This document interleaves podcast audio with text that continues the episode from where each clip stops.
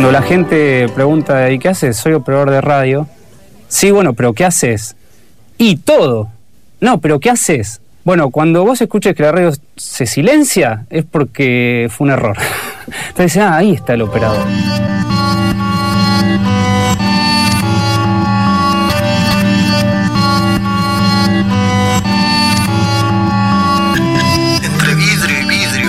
Consola, cables, producir, musicalizar, dar aire. Tanda, tres minutos para poner la pava, ir al baño, atender el teléfono. Mirar el corcho para conocer las novedades, armarse hasta una isla de tranquilidad. No comer arriba de la consola, pero que no falte el mate. ¿Cuál es la diferencia entre serían tan amables de hacer silencio y... Podemos agregar que los domingos llama Soledad Silveira. Dame aire en seco, pero poneme algún efecto, el que mejor te parezca. Voy a hacer como que estoy en un submarino. ¿Tenés el grito de Scooby-Doo o algún tema de Chabela? No, temas de YouTube preferimos que no. Bajalo arriba. Fíjate que diga 256 44 100 barra 16. Si no, espera la tanda y te muestro. Conocer el circuito intramuros que permite la transmisión. No, ahora no puedo atender. Enganchame la telefónica. ¿Quedó conectado? Decile que por favor no corte. Si te pongo más alto el retorno te vas a quedar sordo. Un cartel reza, no se olvide de alimentar a su ópera. El contrabajo atrás a la derecha, el cajón del otro lado, el teclado donde puedas, las dos guitarras bien al centro y que los vientos no apunten al micrófono. Las voces lo más cerca posible del micrófono. Un placer que nos hayas operado. ¿Vas a estar vos el año que viene? El Oper no es un autómata que sube y baja volúmenes y aprieta botones. Es alguien que puede hacer sugerencias, dar algunas opiniones y acompañar al programa desde una escucha cercana y profunda. Ser responsable de la técnica como otra forma de ejercer la política y los afectos. Cumplir un rol sin ser empleado.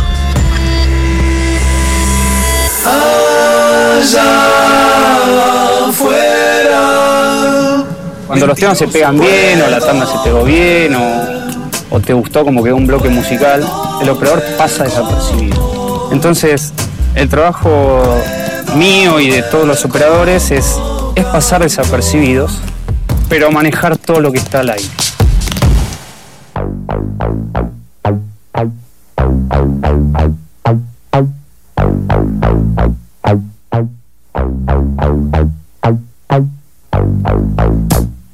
Muy buenas noches, estamos en A Cuatro Manos y este programa un poco lo que invita a hacer es a poner los oídos atentos porque eh, se hace completamente artesanalmente.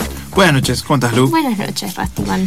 Bueno, acá estamos otra vez a cuatro manos, arrancando este segundo programa para ver este cómo seguimos con esto. Eh, ¿Estaría funcionando el micrófono o no estaría funcionando el micrófono? Sí, acá tenemos a Juancito. Quilimpani que viene a probar a ver si funciona. Yo tengo como que no escucho los retornos. Voy a, a ver, operador, por favor, un poco más de retorno, por favor.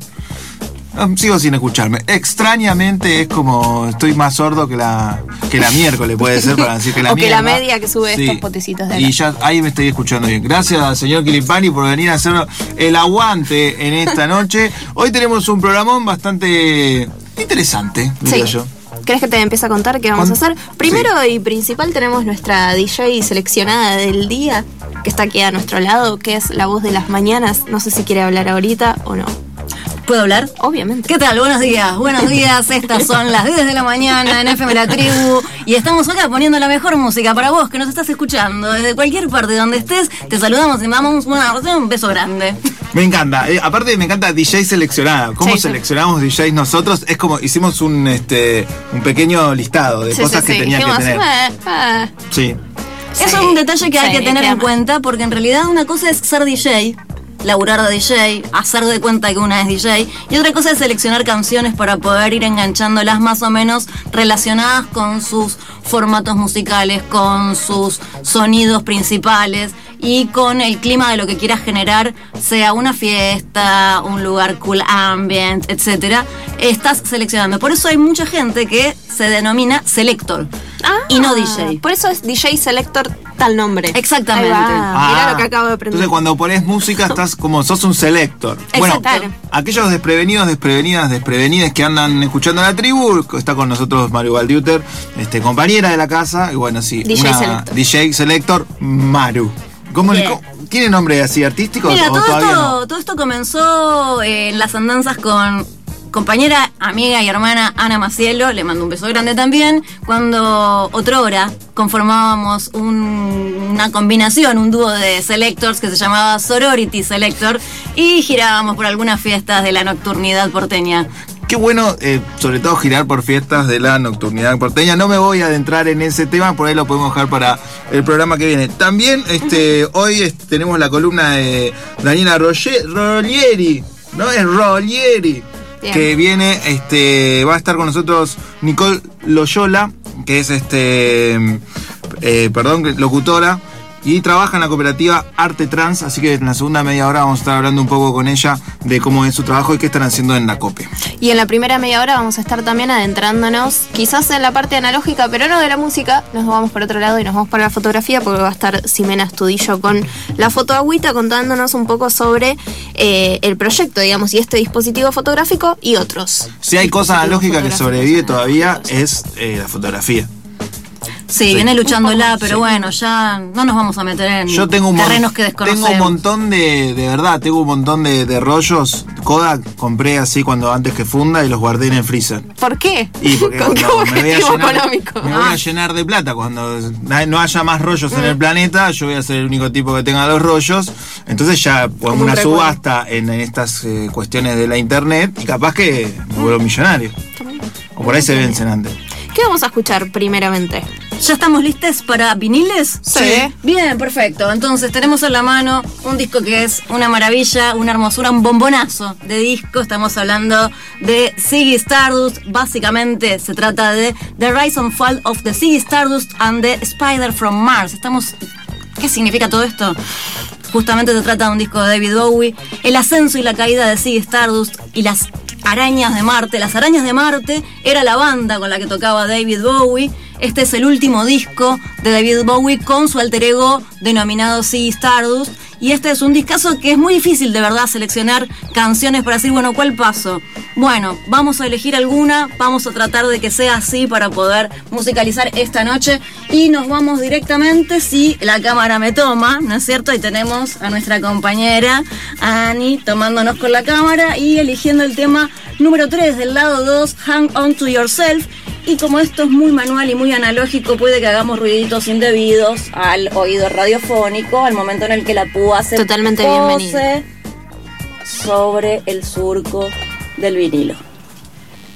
Ahí vamos, estamos en camino. Y ahí está, David Bowie.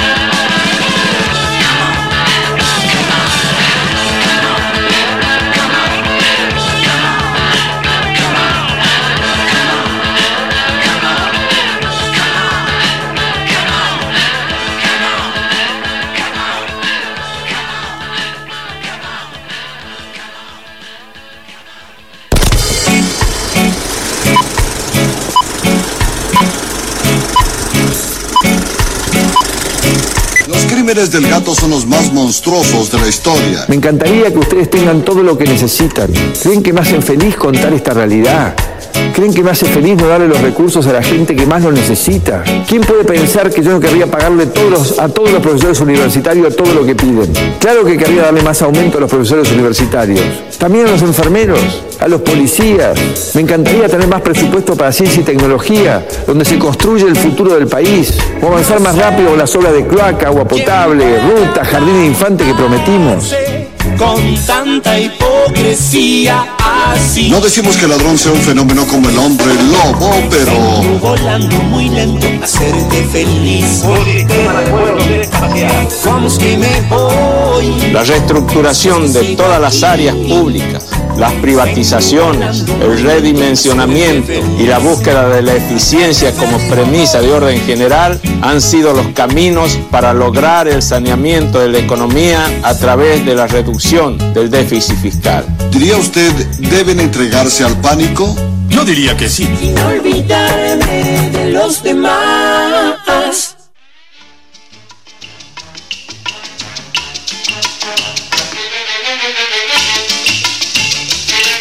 Y así como de repente llega el momento de la columna de la mano de Dani Rogeri, que está acá con nosotros para contarnos qué y a quién nos trae hoy. Sí, bueno, gracias Lu. Hoy, eh, retomando un poco lo que hablé el sábado pasado sobre biología, cultura, ¿no? Eh, pienso retomar, por empezar, la construcción de los roles de género, para, digamos, para remarcar que es una construcción social y cultural, eh, en oposición a la perspectiva biologicista, que entiende que mujer eh, es igual a vagina y hombre es igual a pene. Eh, y para esto, primero voy a hablar de las radialistas feministas, que son un grupo que surgieron, de mujeres que surgieron en 2014 y que se definen en la página, en la página web, en realidad en una página web que se llama radialistas.net, son definidas como comunicadoras de radios comunitarias, comerciales, publicación online, eh, que hacen radio, radioactivismo feminista, es decir, eh, buscan eh, plasmar el feminismo en, la- en las radios. Eh, bueno, y por esto mismo hablé con una de ellas para que, no- que nos contó lo siguiente. No soy parte estable de radialistas feministas, solo que alcancé una, idea y, aporto ciertas cosas cuando las chicas me, me consultan, eh, pero bueno, no soy miembro fundadora ni nada por el estilo, quería dejar eso claro por las dudas. Eh, me enteré por internet que estaban haciendo la movida y me pareció interesante que las operadoras también participáramos eh, activamente de esta propuesta. El proyecto para impulsar el cambio de, de género dentro de los carnet de, de operadoras de- de- y operadores de radio eh, surgió a partir de mm, empezar a hablar con las operadoras amigas para empezar a organizarnos para, para firmar una carta por el aborto legal, seguro y gratuito. A partir de ahí fue que surgió esta necesidad de uno de los problemas que nos parece importante hacer hincapié, más que nada porque estamos todas y todos bajo el mismo género y nos parece importante empezar a, a cambiar esas pequeñas cosas para que todos tengamos los mismos derechos. El proyecto lo impulsó y lo empezó a generar eh, Daniela Olivero, otra operadora compañera. De ella surgió esto como, bueno, es algo chiquito pero que podemos pedir que se cambie y a, todas nos pareció bien. Tiene que ver con, con respetar a, a cada persona por el género que se identifique y, y no ponerlo todo bajo el género masculino. Me parece que mm, hoy hay como una vuelta de rosca ahí y que estarían abiertos a contratar a una persona trans, pero mm, creo que si entra en un espacio en donde la mayoría de los compañeros son más grandes y va a costar un poco, eso sí, estoy casi segura, pero mm, la verdad que esperamos que, que eso sea posible en, en corto plazo y que, que se sepa que la carrera de operación técnica es un espacio en donde pueden participar todos y que sería bueno abrirlo hacia más voces. Y hablando de operación técnica, hemos cambiado de operadora y cambiamos a la sexta mano que toca la consola el día de hoy y ella es Paula Prati, así que nos vamos a estar acompañando como los próximos minutitos. Sí, bueno, quería retomar un poco lo que no mencioné al principio, ¿no? Que justamente las radialistas feministas lo que buscan es no solamente ocupar espacios dentro de la radio, que es de lo que hablábamos la vez pasada, sino también crear discursos en los que el feminismo esté presente y eh, que las mujeres cis, trans, travestis eh, hablen eh, por sí mismas, es decir, no que sean habladas por otros, sino que se hablen ellas mismas. Bueno, el año pasado se realizó el primer encuentro de, de radialistas feministas que fue en la ciudad de Mar del Plata, el 17, el 18 y el 19 de noviembre, y no solamente trataron, digamos, el, el rol de la mujer dentro de la radio, de la mujer cis, sino que también de la mujer trans, de las personas no binarias, eh, y en este sentido creo que es relevante, ¿no? hablar de la inclusión de las eh, de, de ellos en el, de ellos ellas dentro del medio por eso hoy está con nosotros Nicole que es locutora trans que se recibió en el 2007 ¿no? Sí, hola, ¿cómo están? Hola, ¿qué tal? Bueno, es un placer que me hayan invitado y bueno, como vos decís, es importante integrar este, a todas las voces, ¿no? Porque cuando decimos eh, feminismo, piensas como vos decís una vagina. exacto Y bueno, si bien hay chicas que se operan, otras que no, este, todo es válido, o sea, no es que un cuerpo va a hablar, o sea, va a hablar la voz, o sea, eso es lo que no, no- a veces la gente creo que no entiende y de que es importante eh, nuestro intelecto, nuestra materia gris, no, no el cuerpo. El cuerpo también lo podemos hacer como político en, algún- en la medida de que lo expresemos, pero no, no, no todos y todas en el mundo venimos a, a criar hijos, o sea, Claro. a veces, no sé, se piensa mucho por la iglesia o, o esto del patriarcado, de, de un heteronormativismo, que la verdad que, que, que no sé, es- esto de, de la cuestión machista, de, de abarcar todo, ¿viste? Entonces yo creo que hay que tener otra visión. Mira, yo desde que me recibí hice cosas siempre más independientes. O sea, costó mucho, tuve casting, tuve, digamos, audiciones, todo muy lindo, pero es como que más nos toma a las personas trans como ratones de laboratorio, como, per- perdón la expresión de los ratones, porque por ahí los tratan mejor. Porque es así, o sea, mueren por día, viste, chicas trans, o sea, mueren, mueren chicas eh, cis y trans en mayoría. O sea, por un odio, por una cuestión que, que no, no se acepta de- desde un vamos, desde gente que es atea, sin embargo se, se guía por patrones de la iglesia. O sea, entonces vos no entendés, digo, ¿de qué lado están? o sea, al final. Pero más allá de todo, del género, de todo, no hay que olvidarnos que somos seres humanos. Y cuando perdemos el hilo de, de- de lo que es la persona, ahí estamos en problema, porque estamos involucionando. O sea, avanza la tecnología, avanza todo abismalmente, y hay un retroceso de, mental, o sea, de la gente, de la sociedad, cada vez peor. Así como la contaminación y otras cosas que, que están a la orden del día.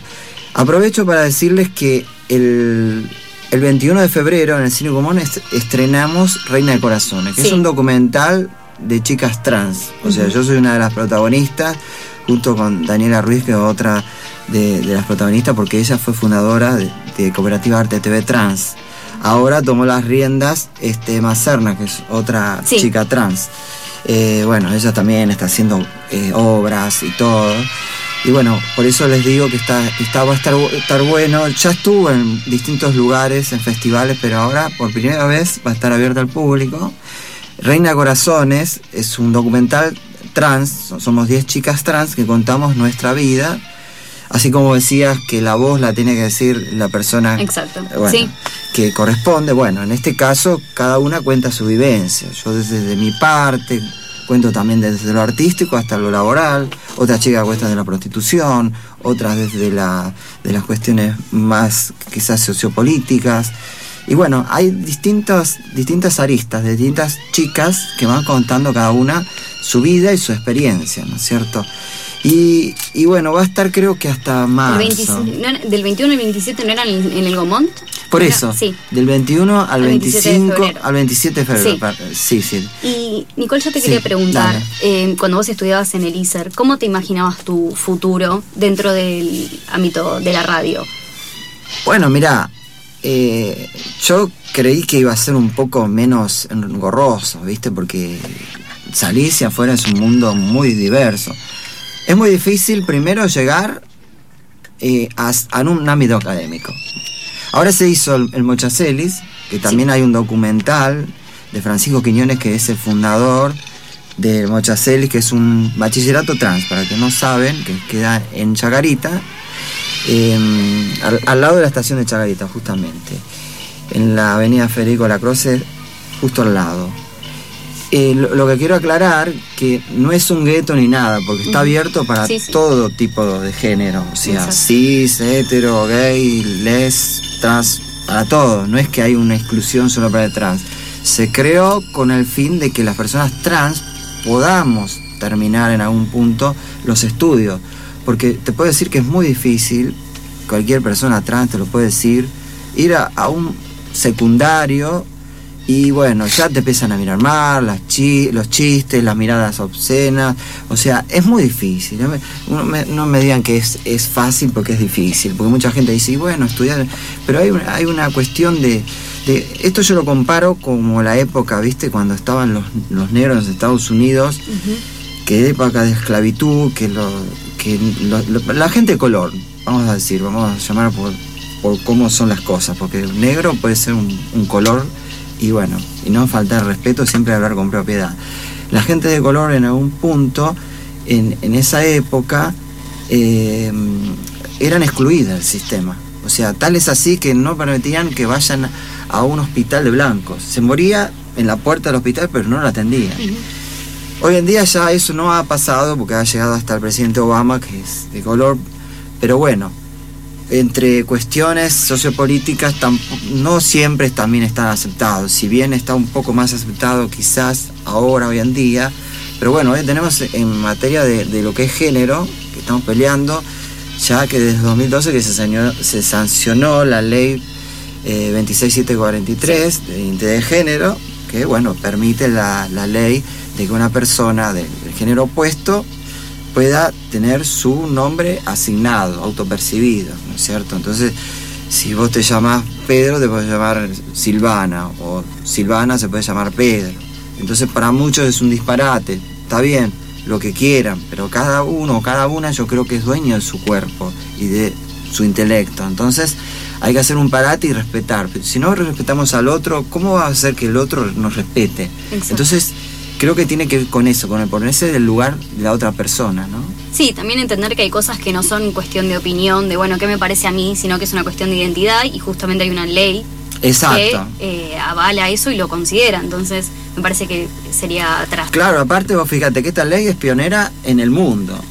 Hay muchos lugares que eran, antes que aquí, había muchos festivales trans, gay friendly, también todo como la, Marcha del Orgullo que se hace en noviembre de todos los años, que empezó Carlos Jauregui, o sea que casi era invisibilizada las chicas trans en ese momento, estamos hablando del ochenta y pico, cuando empezaron las primeras marchas, que bueno, él creó la CHA, y que vos fijate cómo en el tiempo fue eh, relevante porque eh, hoy en día tiene una estación de subte. O sea, Santa Fe es Carlos Jauregui. Entonces yo creo que se luchó y se obtuvo un, este, como un beneficio en, favor de la diversidad. Sí. Entonces yo, yo creo que eso ya es muy importante. De que haya una estación con un miembro de la comunidad, yo para mí es un logro.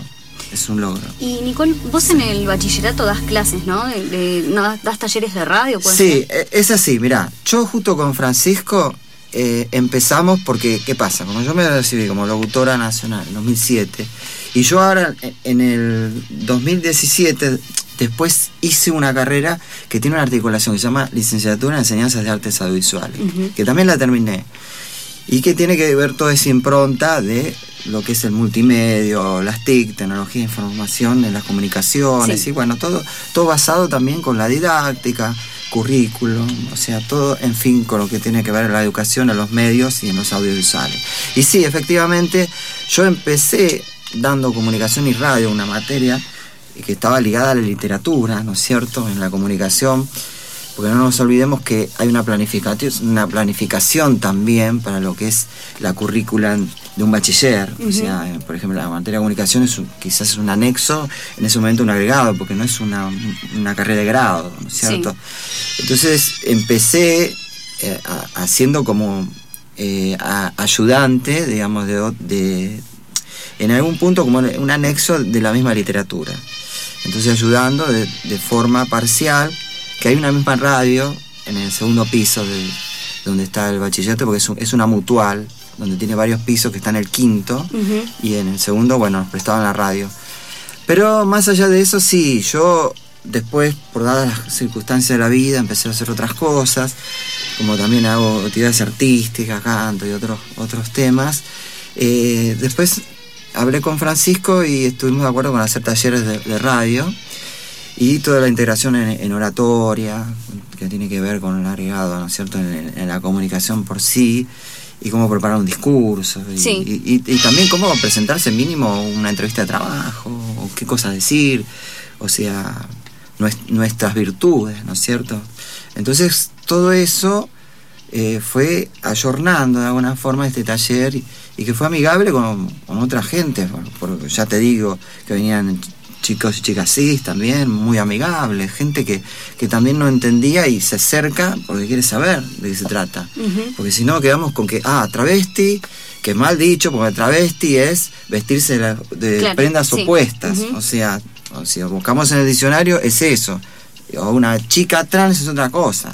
Se- o sea, nos eh, adecuamos con nuestro cuerpo, así al género opuesto al nacer, pero eh, tenemos nuestras lolas o nos res- resignamos en nuestro, nuestro sexo, o sea, entonces es amplia la cuestión, hay, que tener información. A veces hay información, pero está mal dada. Claro. Entonces, toda esta gente se acerca también, también de universidades, para tener en, materia eh, concisa y, y, digamos, genuina de qué es realmente una persona trans. ¿no? Ujú. O sea, hay, hay, hay muchas variedades también, ¿no es cierto? Porque después está crossdresser, que es una persona que se viste del género opuesto en la, en la intimidad, ¿cierto? Que por ahí vos lo ves eh, un tipo de oficina, pero a la noche se viste con por ahí la ropa de su mujer, o compró ropa en algún lado y, y se- y se, se trasviste en ese momento en la intimidad. Después tenés drag queen, que son princesas dragón que se le dice acá en eh, concursos y todo, que son chicos también, que pueden ser gay o no, que se visten ese- acervadamente como de mujer, así como, viste, voluptuosa. Y bueno, se hacen concursos de eso. Claro, sí, eso también, que una cosa es el género y otra cosa es la orientación, ¿no? No es lo- Claro, exactamente. Después tenés transformistas, o sea que se usa mucho en el teatro, ¿no es cierto? Que es, es mira, muchos dicen ridiculiza a la mujer. No, es- no es que ridiculiza, por ahí toma unas demanes o, o en, en algún punto toma un- una característica eh, así más de chiste, pero quizás depende de dónde nos paremos siempre. Sí. ¿No es cierto? ¿Y vos cómo, sen- cómo sentís que aparecen, no sé, no sé si representadas, sino directamente qué lugar se les da a las mujeres trans dentro de, la radio y dentro de los medios en general? Y mirá, yo creo que del hecho que esté acá, ya les agradezco porque ya es un adelanto. Donde, donde esté una chica trans ya va a ser un adelanto. Tampoco nos olvidemos de los chicos trans. Claro. Porque están muy invisibilizados también. son de chicas cis a, a chicos. eh, que bueno, por ahí no están tomados tan en cuenta. Porque bueno, eh, por ser hombre o lo- todo lo que tenga que ver con el hombre, como que está más arriba, pareciera ser, que no es así, pero bueno. eh, todos los, los avances donde haya uno chico o chica trans, eh, o sea, para mí es un avance. Y ahora se está peleando esto del cupo laboral Sí. trans, que. Diana Zacayán había eh, puesto eh, sobre los ministerios 1%. Bueno, en realidad se cumple muy poco. No es que no se cumple, se cumple muy poco. Y bueno, ella la asesinaron, desgraciadamente.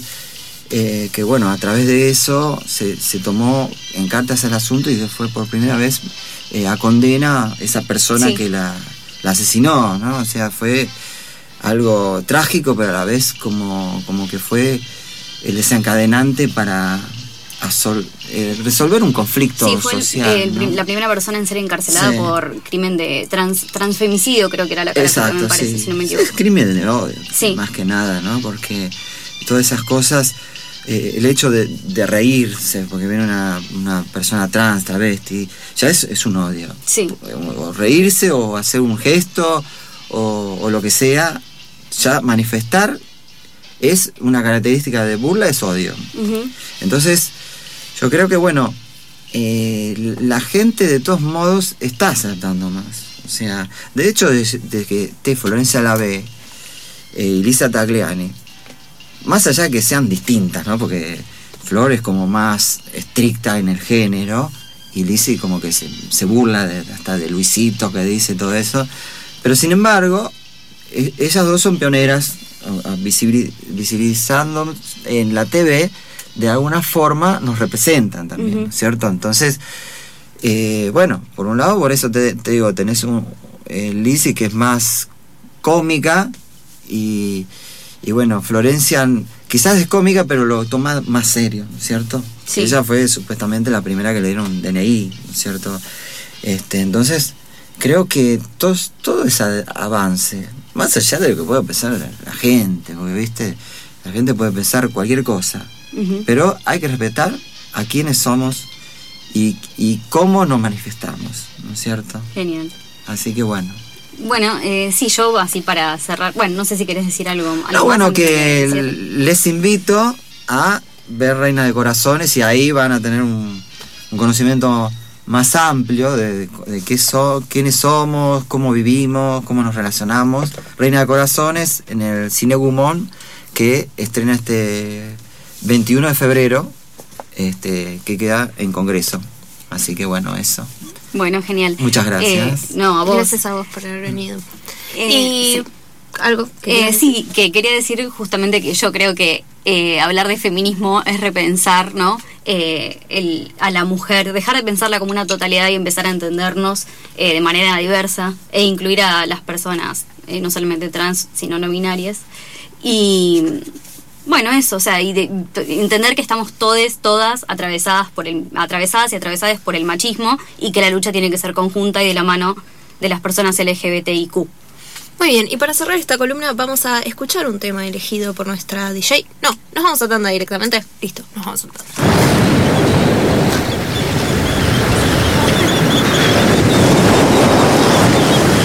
Qué visita más interesante que hemos hecho hoy al mercado, ¿verdad?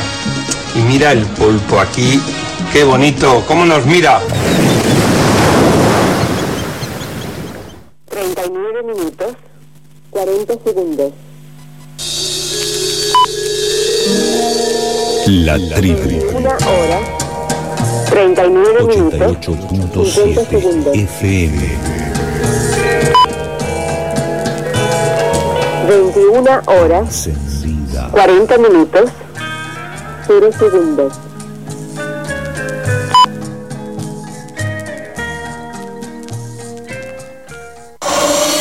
Espacio Publicitario. Somos Espacio. Nos encontramos para encender el diálogo y sanar el aturdimiento. Presentaciones de libros, debates, radio abierta, ciclo de poesía y cine. Acercanos tu propuesta a territorio arroba gmail.com y encontranos en Facebook en Bar La Tribu. Bar La Tribu. 15 67 10 37 58. El WhatsApp de la tribu. Mensajes de voz, Informaciones, críticas, elogios, afirmaciones, comentarios. preguntas. Soná en la tribu. 15 67 10 37 58. Terapia gravitacional. Indicado para problemas de columnas, lumbares, cervicales o contracturas musculares. Complemento ideal para la práctica de yoga, pilates, acrobacia y rehabilitación. Clases de gimnasia aérea y corrección postural. Profesor Rubén Seijas. 4864-8244. Columpioinversión.com.ar FM La Tribu. Noticias. La agenda periodística de la tribu. Online. Noticias. Por eso los vecinos decidimos motorizar este pedido que bueno, En línea. Fin de espacio publicitario. FM 88.7. Frente a esta nueva situación y de manera preventiva, he decidido iniciar conversaciones con el Fondo Monetario Internacional para que nos otorgue una línea de apoyo financiero. Siga el baile, siga el baile. Sin aire no hay fuego. La tribu.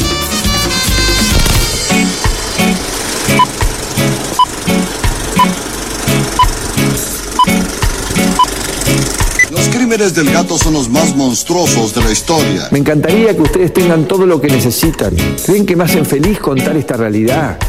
¿Creen que me hace feliz no darle los recursos a la gente que más lo necesita? ¿Quién puede pensar que yo no querría pagarle a todos los profesores universitarios todo lo que piden? Claro que querría darle más aumento a los profesores universitarios. También a los enfermeros, a los policías. Me encantaría tener más presupuesto para ciencia y tecnología, donde se construye el futuro del país. O avanzar más rápido con las obras de cloaca, agua potable, ruta, jardín de infante que prometimos.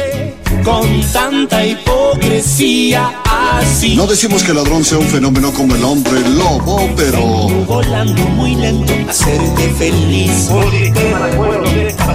Vamos que me voy. La reestructuración de todas las áreas públicas, las privatizaciones, el redimensionamiento y la búsqueda de la eficiencia como premisa de orden general han sido los caminos para lograr el saneamiento de la economía a través de la reducción del déficit fiscal. ¿diría usted deben entregarse al pánico? Yo diría que sí. Sin olvidarme de los demás.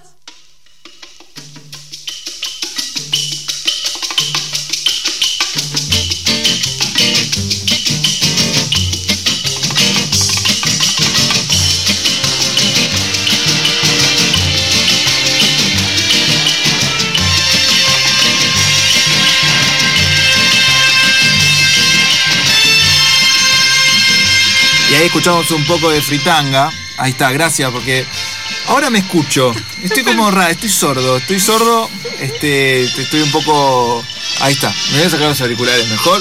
Ya está con nosotros la señorita Ximena Astudillo. Muy buenas noches, bienvenida eh, a este programa que se llama Cuatro Manos. Como verá el despliegue, después este se puede ver. eh, capaz que va a haber unas filmaciones y algo que subamos en algunos videos. Van a ver el despliegue que hay cosas, no detrás de la consola. Yo le- ve el despliegue, no, Describilo, no estoy, describilo, no estoy no adelantes escribiendo nada todavía. Vino con una caja. Sí. Sí, sí, parece una caja. Parece una casa. Una también. caja. Pero no es una caja, es un prototipo de cámara Ajá. de minutera, que acá le conocen como la minutera. Pero en Colombia se le dice la fotoagüita. Foto agüita. ¿Por qué foto agüita? Porque era que se le entregaba a las personas, la foto final era una foto mojada en agua. Entonces estaba un poco húmeda y se le decía fotoagüita porque por eso. Explica un poco el funcionamiento. Vamos a decir, vamos a describir esto. Es como una caja, algo cuadrado, que después tiene como una toma por donde entraría la fotografía y una especie de manga que parece un títere eh, y una puertita por el lado de atrás que calculo yo donde se colocaría el papel. ¿No? No. Ah. No, por acá entra la luz. Vamos a adivinar los que no sabemos. Por eso, Por acá entra la luz. Tiene una ¿Puede ser puerta. eso? Tocas timbre y, te, Claro, y y dice la luz. Hola, vengo a entrar. Hola, hola, y a soy la luz. ponerme en este papel fotográfico. Bueno, explique entonces cómo funciona esto que es increíble. Sí. Bueno, el caso es que es una caja, sí, está todo bien por ahí. Acá adelante está. Esa parte la adivinaron. Muy bien. Vamos por un buen camino, vamos por ahí. Y acá adelante está por donde entraría la luz. Ahí va, ninguno que adivina. sería el lente. Claro. Y acá adentro estaría Ah. la parte en donde iría la imagen, que sería acá en este papel. Sí. Ahí. Sí. Y esta puerta sería para poder manipular cuando se termine la imagen, la fotografía. Se saca por acá. Claro. La manga lo que sirve es para introducir el brazo o la mano cuando se está manipulando la, el papel fotográfico. Y que no entre luz. Y que no entre luz, ajá. Y se va a poner el papel antes de hacer la toma. Ahí va. Cuando ya se tiene el papel en el, en el portapapel, que sería en este caso, que es como donde se apoyaría el papel fotosensible, se abre el- este obturador, entre comillas, que este sería como una especie de cinta, y Ujú. ahí entraría, tiene un huequito. Es un pequeño, como si lo pincharan con un alfiler, pincha el papel con un alfiler, con una agujita, y es como, ese es el pequeño huequito por donde entraría la luz para tomar la fotografía en el papel. En este caso, En ese caso. que estamos viendo una foto agüita, que más bien sería como una cartonguita. Cartonguita. porque este cartón, pero las, las cámaras minuteras, las digamos las que se utilizan en ese tiempo y aún ahora son de madera, que aún también ahora lo que han hecho digamos los, los fotógrafos ahora digamos chicos que retoman otra vez la fotografía, es hacerlas en, también, además de en cartón, he visto en, algunos casos en, en lata, como en latas estas grandes, no sé, como de aceite o de... Sí. Eh, bueno, también he visto algunos así, pero eh, en el año de 1930, 1920, que fue cuando se inició, eran de madera. Una pregunta, en el producto final, ¿en qué cambia el material del que está hecho? O sea, si es de madera o de cartón, en, en cuando vos la revelás, ponele. ¿Hay alguna diferencia o no cambia nada? No, no hay diferencia, digamos, en este caso la diferencia estaría en el lente, porque este no es un lente, sino que es una lupa que tiene un pequeño agujerito que por ahí donde entraría la imagen, que si bien la imagen no está completamente nítida, es como una cosa medio difusa. O sea, como que lo que haría que cambiara el resultado de la imagen fotográfica, más bien sería como el lente que se utiliza. No tanto la cámara, porque la cámara siempre es como un cuadrado en donde ya dependiendo del tamaño que sea, porque pueden, pueden encontrar a ver, minuteras que son un poco más grandes o más pequeñas, hay un poco más pequeñas que esta, pero digamos que el tamaño de la cámara no, sí, sí cambiaría en eso también el tamaño en la fotografía final. Claro. O sea, entre más grande que sea la cámara, más grande podría ser la imagen. Pero cambiaría también un poco el sentido de la fotografía minutera, que son fotógrafos de plaza que en ese tiempo se iban trasladando de plazas en plazas o de la playa o al río, entonces era una cámara muy, en ese tiempo muy fácil de cargar y como muy manejable de ir en la bicicleta. Hay fotos de que ven a los fotógrafos en- con la minutera en mano, en la bici, y entonces era como muy, muy manejable pues para, para trasladar de un lugar a otro. Entonces eso sí perdería un poco el sentido si fuese más grande por ahí. Pero Claro. siempre fueron más pequeños. O sea, lo que cambiaría realmente sería el lente. ¿Y hay un, hay un mínimo de cantidad de tiempo de exposición para conseguir una imagen o no? O sea, mi pregunta es, si lo dejo más o menos tiempo con la luz entrando, cambia la imagen, sí, obviamente, pero hay un mínimo como para obtener una imagen o ya con un chic ya está.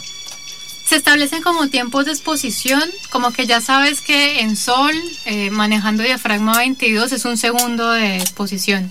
O sea, un Rapidísimo. segundo. Sí, así rápido. En sombra podría ser al mismo, digamos, manejando igual 22 de diafragma, podría ser, dependiendo la sombra, más tiempo.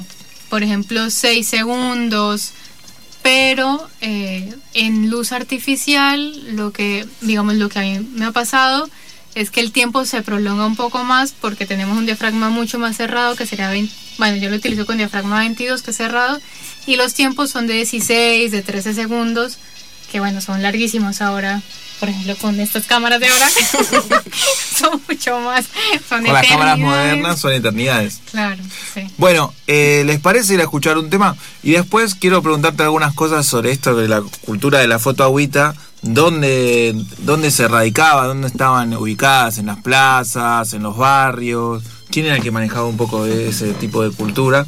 Y después, ¿cómo vos llegaste a, a la cámara minutera o a la cartón cámara que acabamos de bautizar? está bien vamos ¿Vamos con la música? Adelante, por Sí, favor. Yo no tengo nada que ver con esto, solamente voy a decir que esta persona que están entrevistando ahora se despertó hoy escuchando esta canción. ¡A cuatro manos!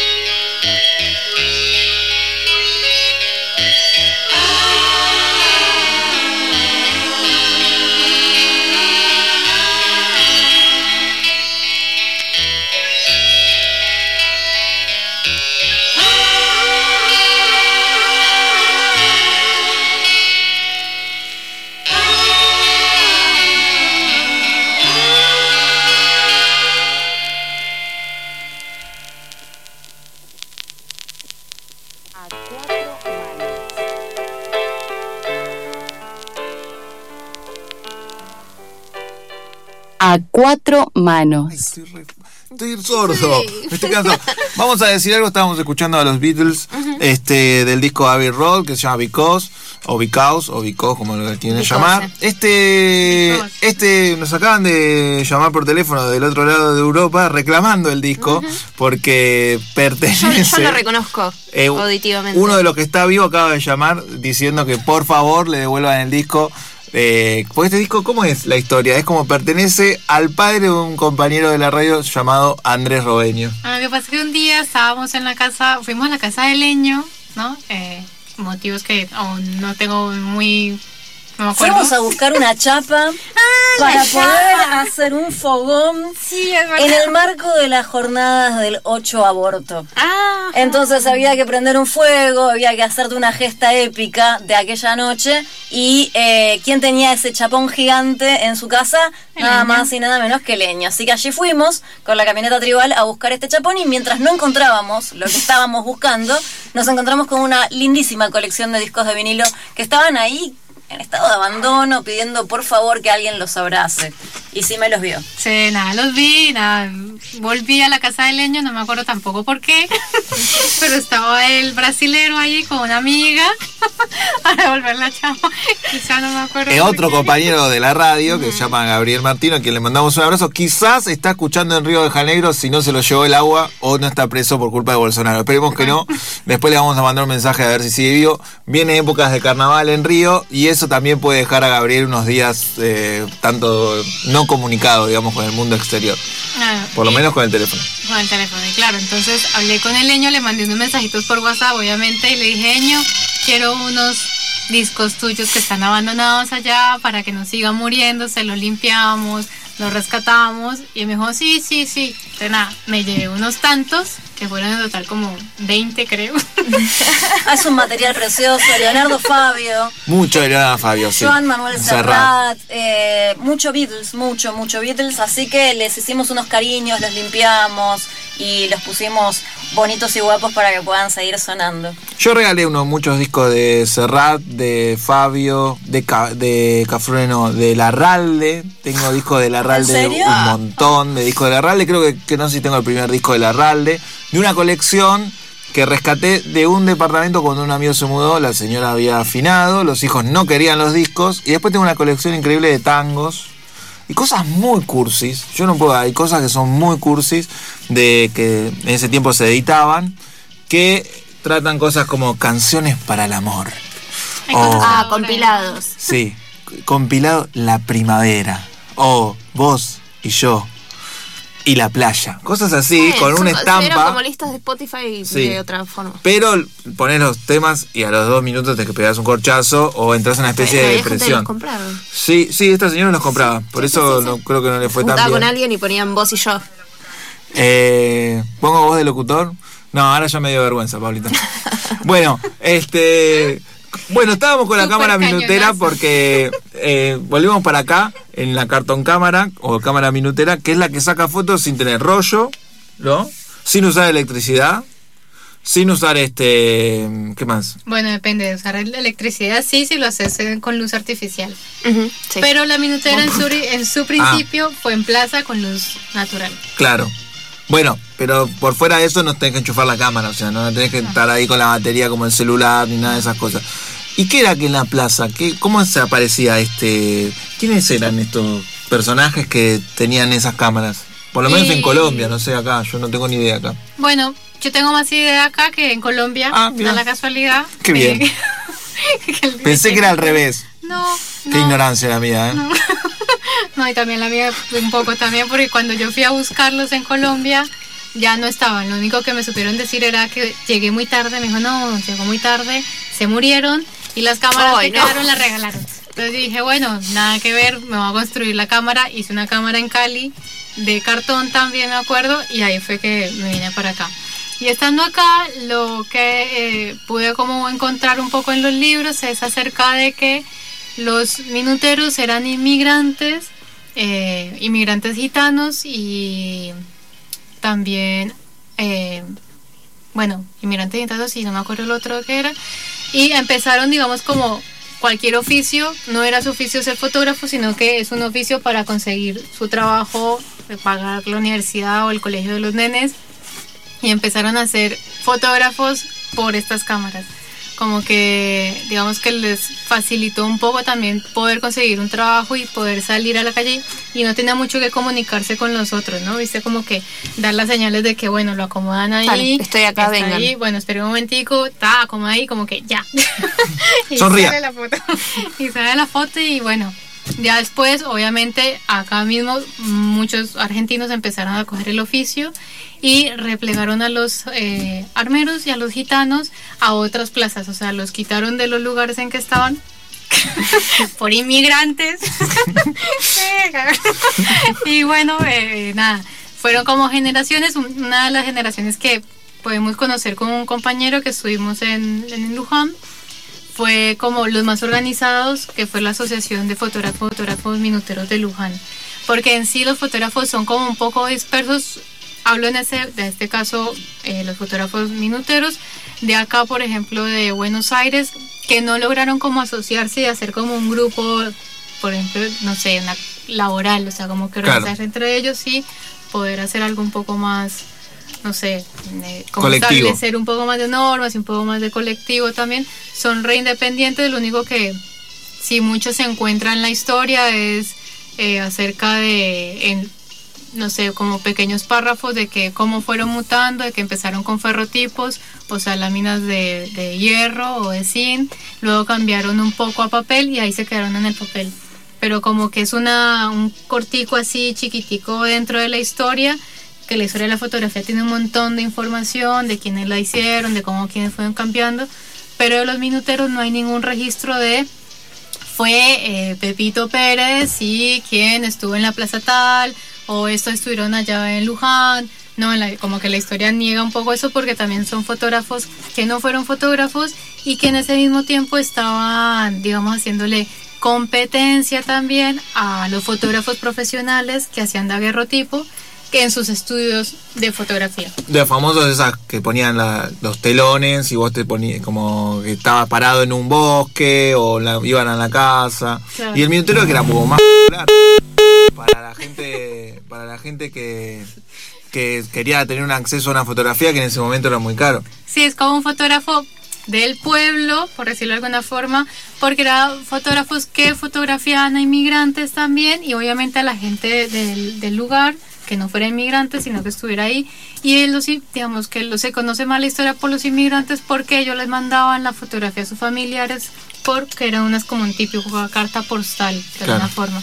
Y algo atrás tenía postcard eh, el sellito ahí para mandar el sello y escribía, no sé, estoy bien, estoy acá en, no sé qué, en la Plaza Irlanda o en la Plaza arriba, no sé, bien, se manda para allá.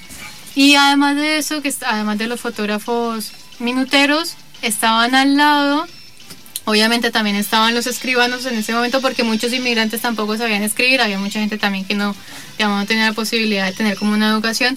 Y eh, al lado de estos fotógrafos estaban los iluminadores que le daban el tono al- a la fotografía, al color. Eh, azul, magenta y eso, esas cosas. Porque la fotografía en ese tiempo era blanco y negro. es impresionante como una... Y eso con la luz se puede cambiar, digamos, del blanco y negro, si le pones cierta luz, pum, arriba, te cambia la tonalidad más hacia otro color. Eso, eso no lo terminé de entender. No, la fotografía, digamos, en este caso que es en papel, es en blanco y negro, como blanco y negro, o sea, no hay un cambio de tonalidad, siempre es blanco y negro. O sea, ya la tonalidad cambia dependiendo si se manda un sepia, que ese sería otro proceso después de tener la fotografía. ahí va. O sea, como que lo sumerges Ta, en otros dos químicos que hace que se blanquee la Ah, imagen y vuelva y surja en el siguiente químico completamente sepia. Todas las dudas que vas a poder resolver acerca de la fotografía minutera serán favor. resueltas el próximo 22 jueves horas, a las 19 tres horas, justamente en la 40 clínica de la Cámara. Minutera. Y mientras tanto, nos vamos a despedir con una bella canción de la banda de sonido de Boogie Nights mientras me suena el top de la 22 hora que la operadora nos pone para decirnos que ya dejen de hablar. 50 segundos. ¿Cómo se llama el tema? El tema se llama Best of My Life y es de la banda de sonido de la película Boogie Nights. No la vi la película. Película. La tengo que ver.